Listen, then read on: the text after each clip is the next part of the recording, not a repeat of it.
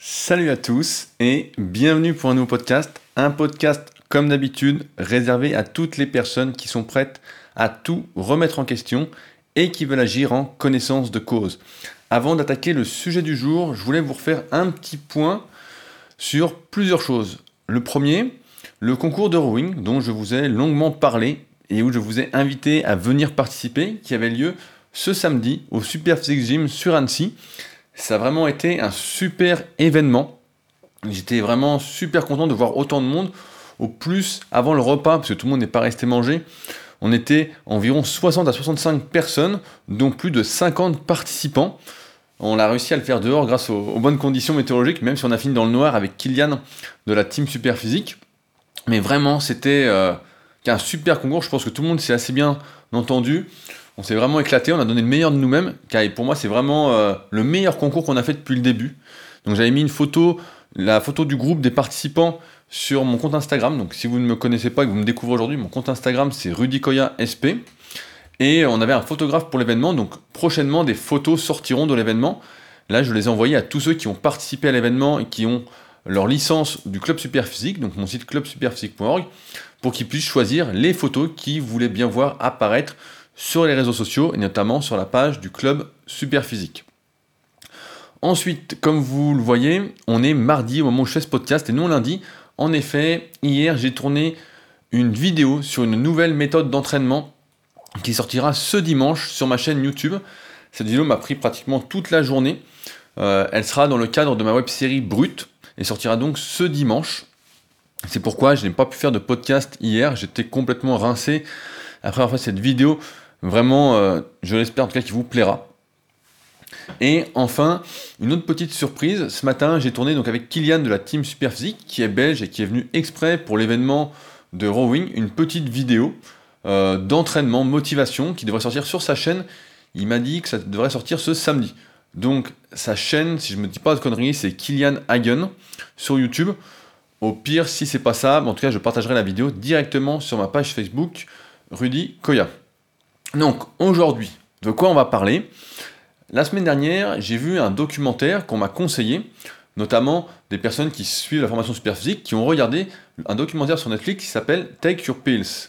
Et je l'avais pas encore vu, et suite à l'intérêt de certains membres, je me suis dit, tiens, je vais le regarder pour voir ce qu'il en ressort. Et ça m'a fait me poser une question qui, je pense, est importante et qu'on peut tous se poser aujourd'hui. Doit-on s'inspirer doit-on être inspiré des performances, de toute performance, qu'elle soit sportive, artistique ou autre, même si celle-ci n'est pas réelle? J'entends par là, n'est pas réelle dans le sens où celle-ci est trichée. En effet, ce documentaire donc, est disponible sur Netflix.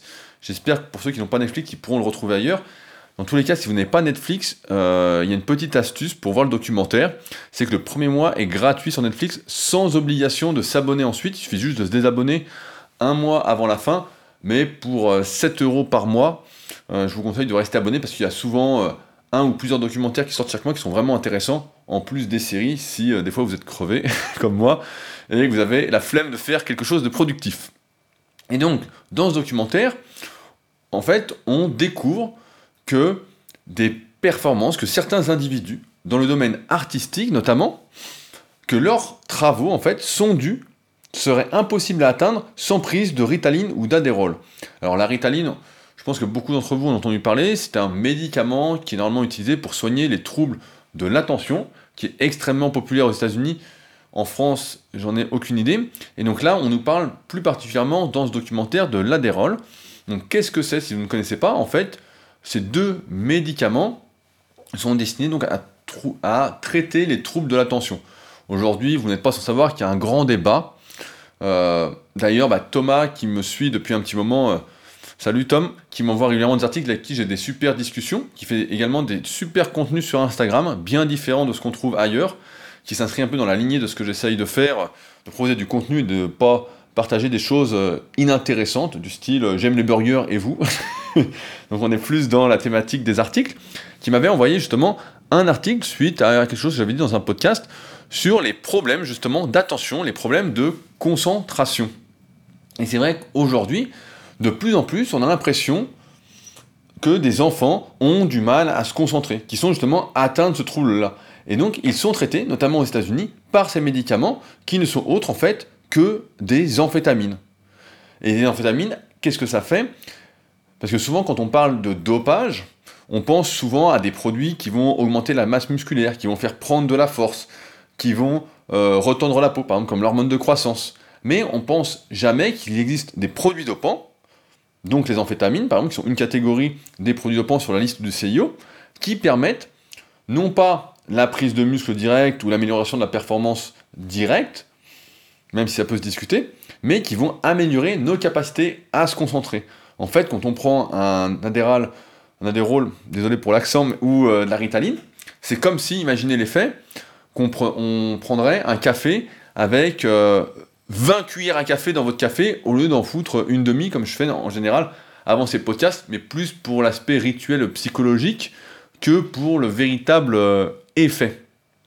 Et donc, on voit dans ce documentaire, notamment un jeune qui en prend depuis plus de 10 ans et qui fait de la peinture. Et en même temps, des parents qui sont très contents parce que je pense qu'il y a un petit problème de sensibilisation, et on va en parler juste après, qui sont contents que leurs enfants, quand ils commencent à prendre ces amphétamines-là, et comme c'est pas appelé amphétamine, bah forcément ça fait moins peur, soient euh, plus dociles, travaillent mieux à l'école, arrivent mieux à se concentrer, arrivent mieux à mémoriser, etc. Et ce qui est aussi intéressant dans ce documentaire, c'est qu'on voit un sportif de haut niveau qui a joué notamment en NFL, donc au foot américain, en, pro, hein, donc euh, vraiment un, un super athlète, qui en a longtemps pris, justement, parce que euh, il avait du mal à se concentrer, à apprendre les cahiers de jeu. Alors si vous connaissez pas le foot américain, en fait, euh, comme dans n'importe quel sport, il y a beaucoup de schémas à apprendre, notamment là de schémas tactiques, savoir où se positionner suivant le jeu qui est appelé, etc. Et donc rien que pour ça, bah, c'était c'est hyper intéressant, en tout cas d'un point de vue performance, on ne parle pas encore d'effets secondaires, de prendre des amphétamines parce que on on est tout de suite beaucoup plus concentré, beaucoup plus attentif et on mémorise beaucoup mieux. En tout cas, tant qu'on continue euh, à en prendre. Et ce qui est justement très intéressant, et dont on va débattre un peu dans ce podcast, c'est que de plus en plus de sportifs, à l'instar d'être asthmatiques, on voit des cyclistes ou des sportifs de haut niveau avoir des dérogations, des ordonnances, il y a de plus en plus de sportifs qui ont des ordonnances pour des troubles de l'attention et qui sont donc sous Ritaline ou Adderall ou d'autres amphétamines moins connues du grand public. Et ainsi, bah, en fait, ils ont comme un passe-droit pour euh, justement être plus performants. Alors ça n'a rien à voir avec les personnes, par exemple, qui prennent de la testostérone, euh, comment on peut dire, en thérapie de remplacement, par exemple, qui n'en produisent plus, etc., et juste pour avoir un taux qui est normal. Et ça n'a rien à voir non plus avec les personnes qui ont véritablement un trouble de l'attention, et qui pour elles, bah, effectivement, prendre ça va les aider à avoir une vie normale en quelque sorte. Mais à partir du moment où ça booste les performances, on peut quand même se dire que, et surtout quand ça construit des athlètes de haut niveau, dans le documentaire il parle notamment de Michael Phelps, donc le célèbre nageur qui a une dérogation euh, pour prendre justement euh, ces amphétamines-là, on peut se demander si on doit véritablement adhérer, en supporter, admirer des performances qui en fait ne sont, ne sont pas réelles et qui ne sont que de la triche. Alors parallèlement à ça, comme je disais tout à l'heure, et ce qui est très intéressant, donc c'est que Thomas m'a fait suivre un article sur justement donc ces problèmes de concentration avec pas mal d'études, etc. Et cet article montrait, donc je ne sais plus c'était dans quel magazine, euh, mais qui montrait en fait que pratiquement personne ou presque aujourd'hui ne souffre de troubles de l'attention effectivement, il y a toujours des personnes, des enfants, des jeunes qui en souffrent, mais qu'il n'y avait pas d'augmentation en fait de ces troubles. Et en fait, mon analyse est assez simple, c'est que ce dont on souffre, les capacités, le fait d'avoir du mal à se concentrer aujourd'hui, qu'on soit jeune, moins jeune. Le problème, c'est qu'on est sans arrêt sollicité par des notifications en tout genre, et notamment sur notre téléphone. Moi, je suis toujours surpris quand on a une discussion avec quelqu'un et qu'il reçoit des notifications parce que un tel a publié sur Instagram, qu'un tel a publié sur Facebook, parce qu'un tel a publié une vidéo sur Facebook, parce qu'il reçoit un message aussi. En fait, c'est simple, si on laisse toutes les notifications sur son téléphone, notamment si vous avez un smartphone, et je pense que c'est votre cas parce que beaucoup d'entre vous m'écoutent euh, via leur téléphone quand ils sont en, voiture, ou qui sont en train de faire à manger, ben, c'est sûr que si on est tout le temps dérangé, on ne peut pas se concentrer. On ne peut plus être attentif. Et donc le problème, c'est pas qu'on a un trouble de l'attention, c'est juste que on est plus attentionné sur des choses qui nous paraissent plus intéressantes, qui nous paraissent, je dis bien, parce que le secret, en fait, de la concentration, de l'attention, il est très simple. C'est de faire quelque chose qui nous intéresse. C'est l'intention. Si on a véritablement envie de faire quelque chose, on le fait. On, se, on fait ce qu'il faut pour que ça se fasse. J'écoute pas mal de podcasts, justement, de personnes qui font beaucoup de choses, qui, qui sont un peu entrepreneurs, ou qui écrivent des textes, qui font des romans, etc. Et ils ont tous, en fait, la même comment philosophie, c'est que quand ils font une tâche, notamment pour leur travail, etc., ils se coupent de toute autre distraction. Ils coupent leur téléphone, ils coupent Internet sur l'ordinateur s'ils écrivent sur l'ordinateur, et ils utilisent même parfois des applications qui vont tout couper et qui vont les empêcher pendant X temps, un temps qu'ils auront programmé sur lequel ils ne pourront pas revenir, de justement euh, être perturbés. C'est pareil, si je prends mon exemple, quand je lis un livre, bah effectivement, je vais mettre mon téléphone en off, je vais mettre l'ordinateur loin, et donc je vais être dans ma lecture. Comme quand je fais ce podcast-là, qu'est-ce que je fais? Bah, J'ai mon plan sous les yeux, j'ai coupé Internet, et moi de base, de toute façon, j'ai aucune notification sur mon téléphone, sauf si je reçois un SMS, mais j'ai aucune notification des réseaux sociaux parce que je juge que ce n'est pas très important. Si je regarde de moi-même, bah voilà, c'est que ça m'intéresse sur le coup, mais sinon, j'ai pas envie d'être dérangé toute la journée. C'est quelque chose qui ne m'intéresse pas. Et donc la clé la concentration, c'est véritablement l'intention. Si on est intéressé, on va se créer les conditions, on va organiser son environnement pour que ça se fasse. On va s'isoler pour que ça se fasse et qu'on y arrive. Et sinon, bah, en fait, c'est que c'est pas vraiment important pour soi. Et donc, c'est toujours la question de ça ne sert à rien de se mentir à soi-même. Si c'est pas vraiment important pour nous, ne le faisons pas. Après, on peut discuter des problèmes euh, d'éducation, de comment sont enseignées différentes matières à l'école, etc. Là, je m'y connais pas spécialement, mais voilà, on pourrait dire que c'est ça véritablement le problème, ça n'intéresse pas les élèves, etc. Et je dirais plutôt, si on enlevait déjà tous les téléphones des classes, euh, aucun smartphone, etc., bah déjà, ça changerait pas mal de choses. Alors, le problème, c'est donc, si on en revient pour continuer un peu rapidement sur ce sujet-là, c'est que on souffre tous de troubles de l'attention, car qu'on ne souffre pas justement de troubles de l'attention, mais qu'on sait plus mettre en fait en condition pour en avoir. Et c'est vrai qu'on voit de plus en plus de personnes qui ont du mal à rester concentré, à faire quelque chose pendant 5, 10, 20 minutes. Je me souviens euh, encore quand je faisais des vidéos YouTube qui étaient un peu longues, qui duraient 15-20 minutes, il y avait des personnes qui m'écrivaient sous la vidéo qui disaient mais c'est beaucoup trop long, j'ai pas le temps, Mais en fait, moi déjà d'une part, j'en ai rien à foutre que t'aies le temps ou pas. c'est la première chose. Et l'autre chose, en fait, c'est que ça t'intéresse pas. Mais dans ce cas-là, si ça t'intéresse pas, moi je m'en fous aussi. Et puis, regarde autre chose en fait. C'est comme quand je mets ces podcasts sur euh, YouTube. D'ailleurs, puis d'aparté, je mets en général les podcasts en différé sur YouTube par rapport à leur sortie officielle sur SoundCloud et sur Apple Podcast. Donc des fois quand je parle d'informations, elles sont déjà sorties. Donc notamment bah, la vidéo qui sortira dimanche sur ma chaîne sur la nouvelle méthode d'entraînement qu'on a découvert récemment et euh, sur la vidéo avec Kylian qui sortira donc ce samedi. Donc au moment où vous écouterez ce podcast là, ce sera normalement déjà disponible en tout cas sur YouTube. Donc qu'est-ce que je disais? Voilà, Maintenant, on en arrive à un problème en fait qui est commun à beaucoup de maladies, à beaucoup de problèmes qu'on a, c'est qu'au lieu d'essayer de compenser notre manque d'attention, en essayant de chercher les causes et de traiter les causes, on va traiter les conséquences, et c'est exactement ce que nous montre ce documentaire, c'est qu'on va prendre des médicaments. On va traiter les conséquences. Tu n'es pas concentré, on s'en fout de savoir pourquoi. Tiens, prends ce cachet-là, tu vas voir, tu vas être concentré.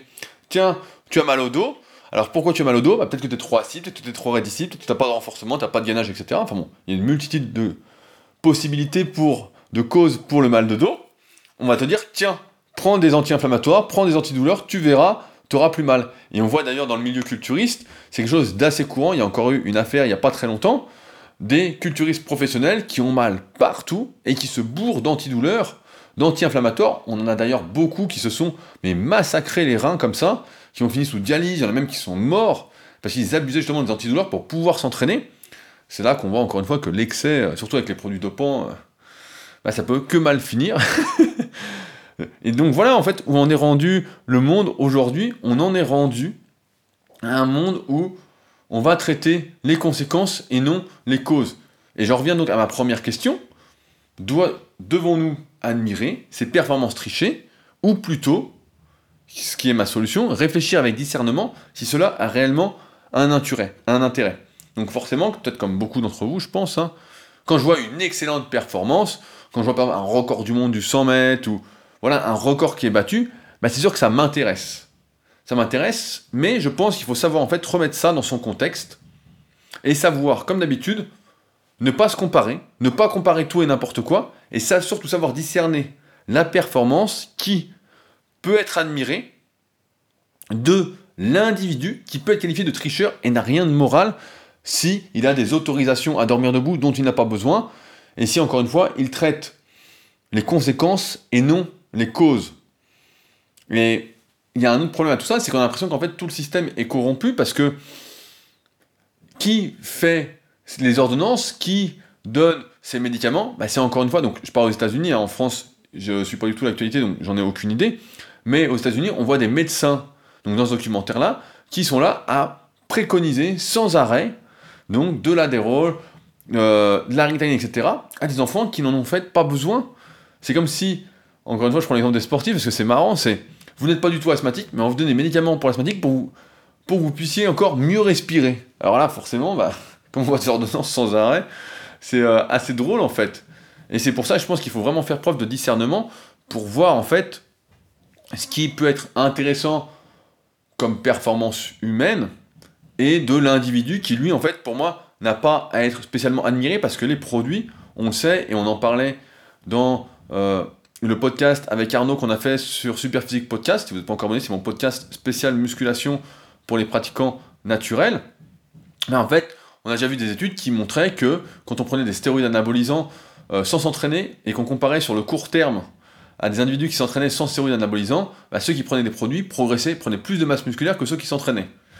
Donc là, on en est un peu rendu à la même chose, à savoir qu'on ne sait plus quand quelqu'un est dopé et prend des produits, quelle part est due au produit et euh, pas euh, plutôt à lui quoi. En fait, on sait plus où elle mérite quoi à qui est On voit beaucoup de mecs d'ailleurs en musculation, donc je fais des petits apartés parce que c'est mon domaine la musculation, de mecs qui prennent des produits, qui après arrêtent, et euh, comme en plus ils s'entraînent un peu bah, n'importe comment à l'arrache, ils étaient peut-être un peu doux au départ, ils n'ont pas vraiment appris les fondamentaux d'entraînement pour progresser quand on est un pratiquant naturel, bah ils perdent un peu de muscle et ils redeviennent un peu normaux quoi. Ils sortent plus de la masse, etc. Et on se dit bon bah. Euh, donc finalement, plutôt que de glorifier l'individu, on peut peut-être glorifier la performance, mais la distinguer de l'individu. On devrait savoir apprécier, et moi c'est ce que j'essaye de faire depuis maintenant des années, en justement poussant avec le club Superphysique, etc. Savoir apprécier la performance. Euh, et la performance, aujourd'hui, moi je la définis, c'est celle de faire du mieux que l'on peut en fonction de ses capacités. C'est ça aujourd'hui pour moi la vraie performance. Là, on a le concours de rowing donc ce samedi, et chaque participant a vraiment, fait du mieux qu'il pouvait. De toute façon, il n'avait pas le choix. Il avait 50 euh, personnes, 60 personnes autour de lui à lui crier dessus pour qu'il continue et qu'il n'arrête pas à la moindre difficulté. Et c'est ça la véritable performance. Peu importe en fait que vous fassiez une, deux répétitions, fassiez, je sais pas, 15 euh, secondes au 100 etc. À partir du moment où vous êtes entraîné, vous avez fait du mieux que vous pouvez, que le jour J vous faites du mieux que vous pouvez, c'est ça pour moi une vraie performance et c'est ce qui aujourd'hui m'inspire véritablement bien plus qu'une performance, en fait, un record du monde ou quoi, en fait, qui est complètement irréel, qui n'a rien à voir avec la réalité et qui est dû à énormément de triches. Et ce documentaire-là, quand on le regarde, on se dit, mais c'est fou, quoi. C'est.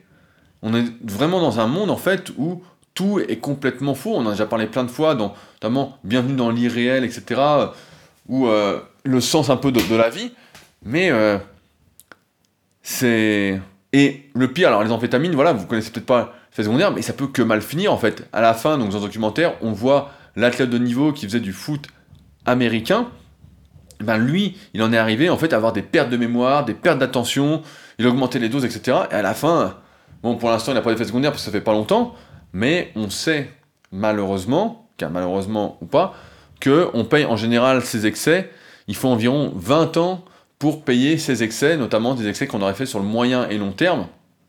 Mais quand on est, encore une fois, sportif de haut niveau, on joue en NFL, on est payé des, euh, des millions, j'exagère pas, hein, si on est vraiment bon, on est payé des millions et des millions, ben euh, on peut se poser la question de euh, si c'est pas tout le système, je rigole, c'est même pas si on peut se poser la question, c'est en fait il faudra revoir tout le système pour que ça revienne à quelque chose en fait de plus humain.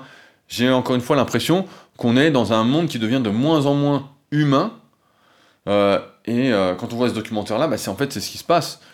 Et j'ai même envie de poser une autre question, c'est quel est l'intérêt de tricher en fait bah, vis-à-vis de soi-même et du monde entier quand tout ce qui compte au final, c'est pas d'être le plus riche du monde ou d'être le plus célèbre, mais simplement en fait de trouver son bonheur, d'être plus heureux et de ne pas être peut-être dans la superficialité, de ne pas se tromper en fait de cible pour le bonheur, de ne pas croire encore une fois que c'est la performance parce que c'est comme l'achat d'une voiture, on va se le rappeler ensemble parce que c'est amusant, mais c'est comme acheter une nouvelle voiture, on l'achète, on l'a, on est content, deux heures après, en exagérant, eh ben, euh, c'est euh, fini. D'ailleurs, je ne pense pas qu'on puisse être heureux à terme si on est tout le temps en train de planer dans un autre monde complètement irréel. Vous pouvez me corriger si je me trompe, mais je pense que c'est en fait c'est encore une fois un faux, un faux monde quoi. On est...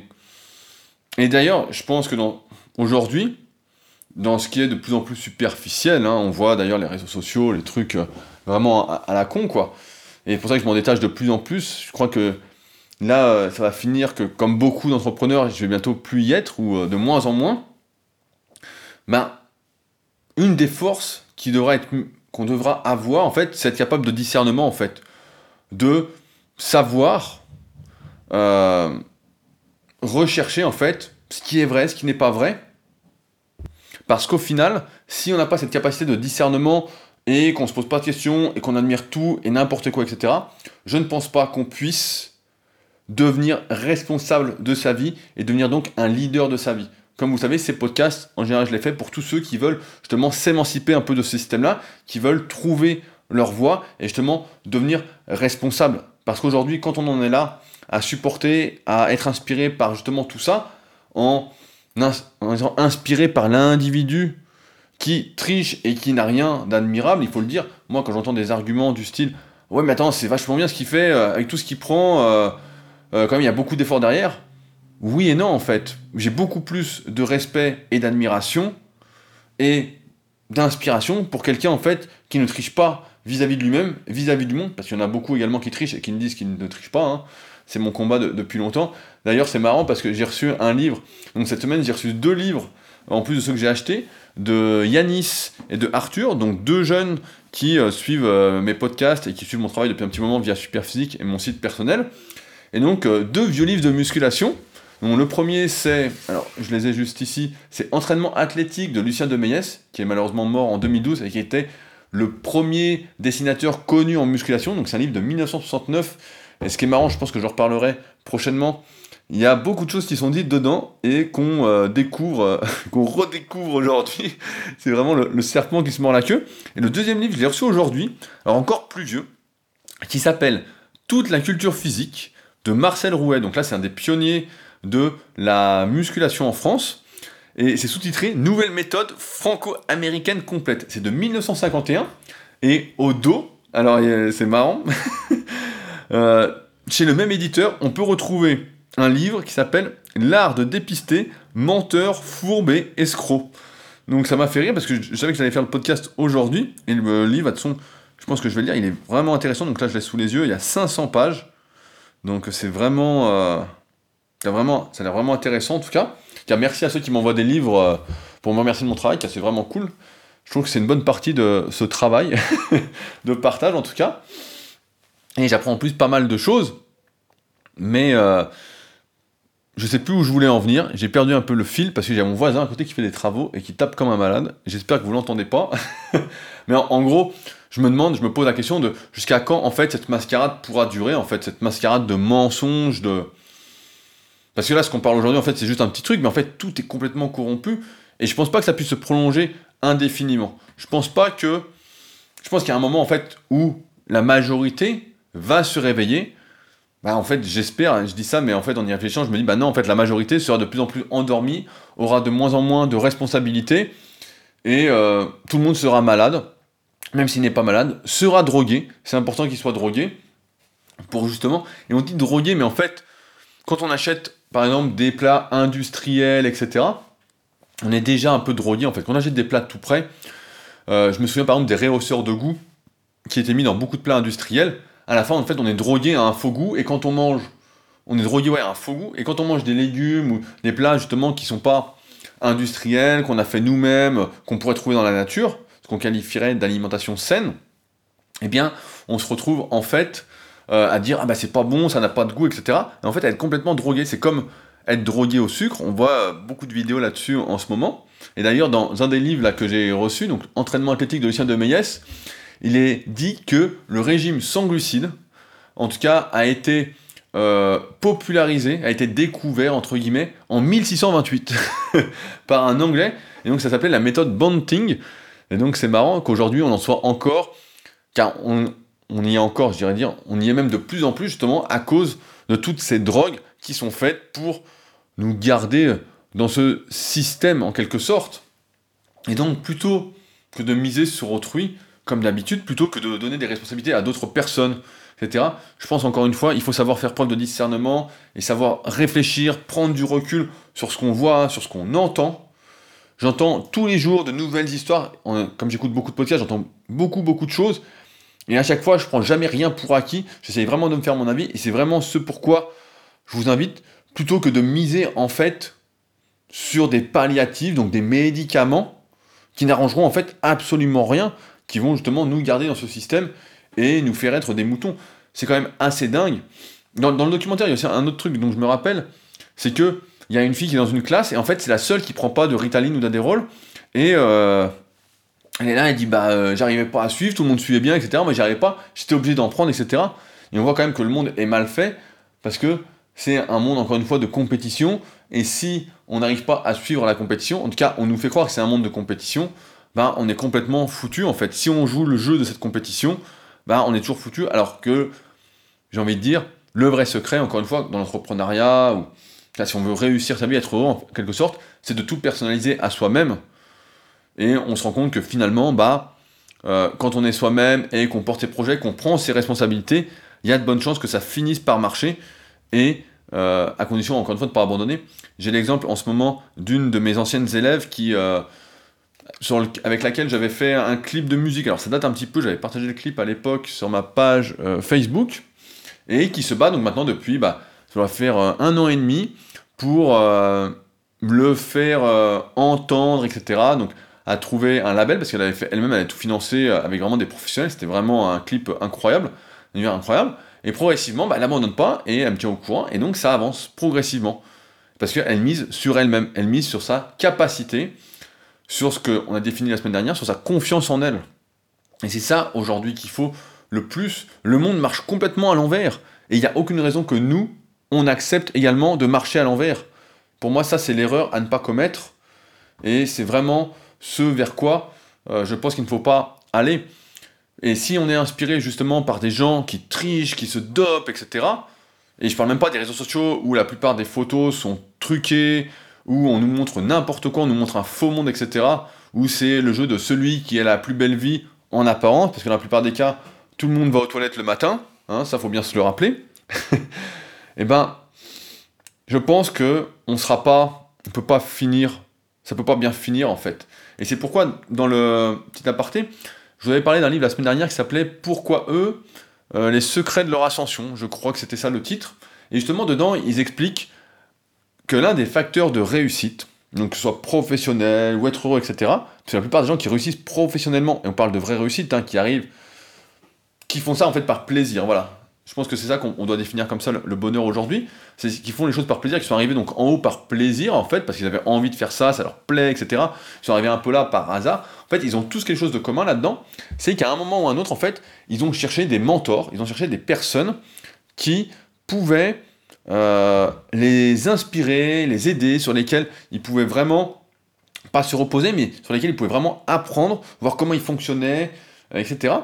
Et tous sont unanimes là-dessus. Ils ont tous cherché un mentor, puis un deuxième, donc un à la fois, etc., pour justement réussir à, euh, comment dire, à subgrader, je ne sais pas comment on peut dire, désolé pour l'accent en anglais, mais à s'améliorer, voilà, pour s'améliorer. Et c'est vrai que même moi, si je réfléchis un peu à mon parcours, bah, c'est un peu ce que j'ai fait. Au début, même si euh, j'étais pas au contact direct, bah, un de mes mentors c'était Jean Texé, donc j'ai acheté, donc malheureusement mort, qui militait vraiment pour le bodybuilding naturel, la musculation naturelle. J'ai acheté tous ses livres. Je me souviens, mon premier livre, c'était euh, Visa pour le bodybuilding, qu'il avait écrit euh, pas 20 ou 30 ans auparavant. J'ai acheté tous ses livres aux éditions Jibena, je sais même pas si ça existe encore. J'ai acheté tous les mondes du muscle jusqu'au numéro 300. Donc moi, j'ai commencé au numéro 200 quand j'avais 14 ans. Et donc j'ai acheté les 200 premiers numéros. J'ai trouvé un passionné euh, qui avait dans les 65 ans qui les vendait tous pour se débarrasser. J'ai tout acheté, et c'est encore chez mes parents. J'ai acheté ensuite tous ces muscles mag. En fait, j'ai acheté tout ce qu'ils faisaient. Et c'est pour ça, parce que quand on dit la recherche de mentor, on a souvent tendance à dire, à croire en tout cas, qu'il faut aller les chercher dans la vie réelle, etc. Et aujourd'hui, c'est quand même assez compliqué, notamment pour des gens qui sont pris, qui ont beaucoup de choses à faire, d'aller chercher ces mentors-là. Mais avec Internet, et avec en tout cas ce que font ces personnes, on peut, je pense, se rapprocher de justement ce mentoring, d'aller voir euh, comment ils font euh, à distance. C'est comme en fait écouter ce podcast-là, comme encore une fois le podcast La règle des 5, que je vous encourage vraiment à écouter si ce n'est pas encore fait, où en fait on n'a plus besoin véritablement d'être au contact direct, mais où par exemple écouter un podcast, c'est comme si on allait chercher son propre entourage. C'est comme quand on envoie un mail à quelqu'un et qu'on discute régulièrement avec cette personne-là, ou si vous venez à un concours de rowing, en fait, vous venez chercher votre entourage, vous venez chercher vos mentors. Et je pense que c'est important d'avoir des mentors parce que moi, pareil, ça fait longtemps que j'ai plus trop de mentors, en tout cas de manière directe, mais où j'essaie en tout cas de lire euh, beaucoup de livres pour justement essayer d'apprendre de personnes en tout cas qui m'inspirent Là, notamment, bah, ce sera, je pense, le prochain podcast, c'est pas mal à dire. Je viens de finir l'autobiographie de Vicage Dorasso. Et c'était vraiment euh, très intéressant. J'aime beaucoup les, les personnages, entre guillemets, euh, polémiques. Et il y a des choses qui sont très très intéressantes dans ce livre-là. Mais là, par exemple, voilà, pendant 2-3 jours, donc c'était assez rapide à lire, j'ai pris Vicage Dorasso comme mentor. J'ai essayé d'apprendre tout ce qu'il avait à transmettre, en tout cas dans son livre. Et ensuite, bah, je vais en attaquer un autre livre. Donc là, j'ai attaqué un livre qui s'appelle Rouler plus vite que la mort, donc sur les vélos électriques. Donc c'est une grosse enquête, donc on va voir où ça me mène. Mais euh, voilà, un des secrets de réussite justement, c'est de savoir, je pense, s'inspirer des bonnes personnes et donc de savoir faire preuve de discernement et donc de ne pas être en fait encore une fois bah, le mouton qu'on attend, euh, de marcher à l'envers, voilà, comme tout le monde quoi. Je sais pas, voilà, tout à l'heure je disais j'espère que un moment le monde va se réveiller, mais j'y crois de moins en moins comme le, colibri de Pierre Rabhi, j'ai envie de dire, c'est à chacun de faire sa part, et puis euh, on verra où ça nous mène. Je pense encore une fois qu'on peut sortir, du moins en partie, de ce monde euh, de moutons, mais c'est à nous de faire l'effort, et vraiment, ah bah il y a le voisin qui continue ses travaux, j'espère que vous m'entendez pas, il est super pour me déconcentrer, mais c'est à nous, encore une fois, bah, voilà, de prendre nos responsabilités pour avoir la vie que l'on veut et non pas traiter juste les conséquences mais les causes. Et ce monde aujourd'hui fait que ça, les conséquences, les conséquences, les conséquences. Et je pense que c'est une grosse erreur. Voilà ce que j'avais à vous dire sur ce documentaire. Euh, petite chose avant de finir. Donc comme vous savez, je vous en parle régulièrement. Le tome 3 de la méthode super physique, donc réservé aux pratiquants naturels de musculation, à tous les gens. Donc je répète parce que c'est assez drôle à tous les gens qui ont du mal à progresser et qui ne sont donc pas très doués en musculation. J'ai encore eu, euh, encore eu une petite discussion sur le forum de la formation super physique. Euh, suite à la vidéo euh, comment reconnaître quelqu'un de dopé et quelqu'un qui disait mais en fait quand on est dopé ou quand on est très très doué en musculation en fait on peut faire n'importe quoi et progresser et bah ouais ouais ça c'est la vérité malheureusement et donc ce tome 3 il se destine en fait à tous les pratiquants donc qui ne prêtent pas de produits dopants qui ne sont pas super doués en musculation qui ont euh, bah, idéalement les deux précédents tomes sur l'analyse morpho-anatomique, parce que c'est quand même la base, parce que dans ce tome 3, ce qu'on va voir, c'est justement comment ne pas construire son programme au hasard, et notamment voir les meilleurs exercices en fonction de votre morpho-anatomie. Donc quel exercice, par exemple, vous devez faire sur les biceps courts, les biceps longs, quel exercice vous devez faire, par exemple, si vous êtes euh, un gorille ou une sauterelle pour les pectoraux, parce qu'on va pas faire les mêmes exercices pour développer certains muscles, comment ajuster tous les les paramètres de l'entraînement, donc combien de répétitions faut-il faire, par exemple, sur tel exercice, euh, plutôt que sur tel exercice, parce que pareil, il y a beaucoup de facteurs qui sont importants à prendre en considération. On va parler de quand changer de programme d'entraînement. Il y aura une grosse partie sur l'apprentissage moteur, donc c'est des choses que on voit nulle part, et c'est des choses qu'il est important de comprendre, je pense, pour justement, quand on n'est pas doué, vraiment bien progresser. En tout cas, c'est des choses que j'ai mis bah, des années à apprendre, à lire, etc., et à mettre en pratique auprès de mes élèves. Et aujourd'hui, je pense que ce tome 3, c'est véritablement un gros gros pas après les deux premiers tomes pour vraiment ne plus s'entraîner au hasard et vraiment avancer. Donc là, aujourd'hui, ce matin, on a fini les photos. Euh, donc là, le tome 3 est parti en correction euh, orthographique. Donc merci Steph pour ton travail de correction. Euh, Richard a commencé à travailler sur la couverture. Donc Richard, si vous vous souvenez pas, c'est celui qui travaille avec moi sur mon site rudicoya.com et sur Superphysique. Donc vous pouvez écouter le podcast Comment j'ai créé le premier site de coaching online en 2006.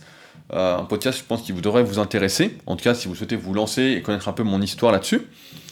Et donc, ça, sort comme prévu le dimanche 15 avril. Donc, vous en reparlerez. Mais voilà, là, c'est. Euh, au lieu de marcher à l'envers, vous allez marcher à l'endroit avec ça. En tout cas, si vous n'êtes pas doué, euh, là, vraiment.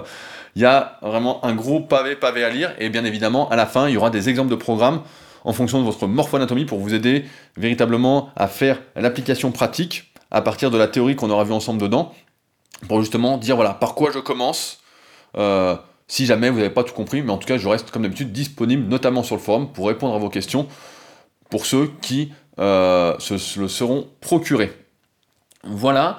Euh, enfin, comme d'habitude, si vous souhaitez me rendre un petit service, je vous invite à me laisser un petit commentaire et à vous abonner à ce podcast.